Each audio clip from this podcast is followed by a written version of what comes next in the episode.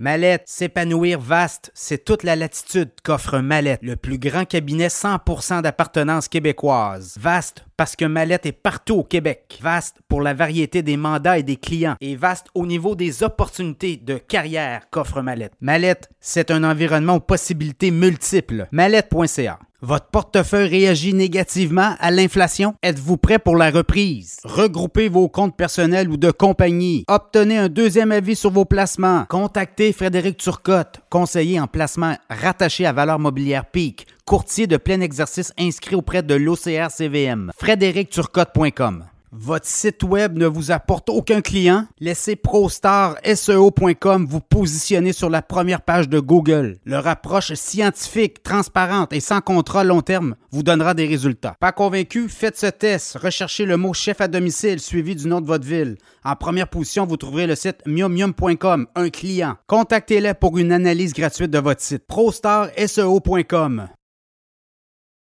Bienvenue à cette revue des marchés boursiers Cachemire du vendredi 24 novembre 2023. Ben, c'était une journée écourtée hein, à la bourse, notamment américaine. C'était le lendemain du Thanksgiving. C'était le Black Friday et les marchés boursiers fermaient à 13 heures. Donc, euh, pas de grands, euh, grands. Euh, des grands soubresauts là, quand même. Là. à Toronto, le TSX a quand même baissé de 0,07% 20 103 points. Le SP 500 en hausse de 0,06% 4559. Le Dow Jones en hausse de 0,3% 35 390. Le Nasdaq en baisse de 0,1% 14 250. Le baril de pétrole en baisse de 1,56 à 75,54. Le Bitcoin a repris du poil la bête, 38 575 en hausse de 245 Et l'once d'or, un saut quand même euh, de 10,20 à 2003 On refranchit les 2000 pour l'or. Euh, les nouvelles, ben, c'est euh, Nvidia qui euh, a prévenu ses clients chinois qu'il allait avoir des délais de livraison.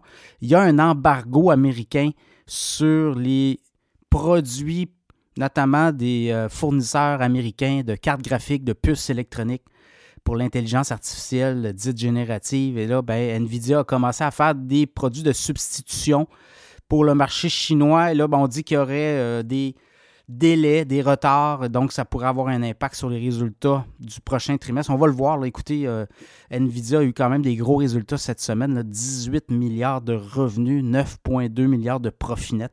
L'entreprise est très rentable et c'est une euh, entreprise là, qui progresse, mais je pense que dans les prochains mois, on pourrait peut-être voir aussi, vous l'avez vu, la progression du titre en 2023, c'est 230 quelques pourcents. Euh, peut-être que des, euh, des gros, gros euh, investisseurs qui vont peut-être prendre leur profit. question de digérer tout ça parce que je pense que ça va vite dans le cas d'NVIDIA. On pourrait peut-être voir le titre corrigé. À tout le moins, on va le voir dans les prochains mois. Là-dessus, sinon, ben, c'était aussi le Black Friday pour Amazon. C'était une présentation d'un match de football pour la première fois qu'on présentait un match de football le Black Friday, le vendredi fou. Euh, donc, pour euh, Amazon, ben, c'est un gros, gros, euh, grosse mise. On est partenaire déjà pour le jeudi soir dans la NFL. Là, on y va avec le vendredi. Une tradition aussi pour Amazon, la plateforme de, commerce au détail en ligne. Et là, ben, tout était, en fait, tout passait par le Prime. Hein. Donc, il fallait être abonné Prime pour avoir le visionnement. pour avoir le match de la NFL du Black Friday. Donc, euh, on le voit vraiment, les grandes ligues de sport professionnel s'en vont de plus en plus vers le streaming. Et c'est ce qu'on voit. Et Amazon a euh, une longueur d'avance, je pense. Il y a d'autres joueurs qui vont vouloir s'immiscer dans d'autres sports majeurs. On parle à Apple euh, TV.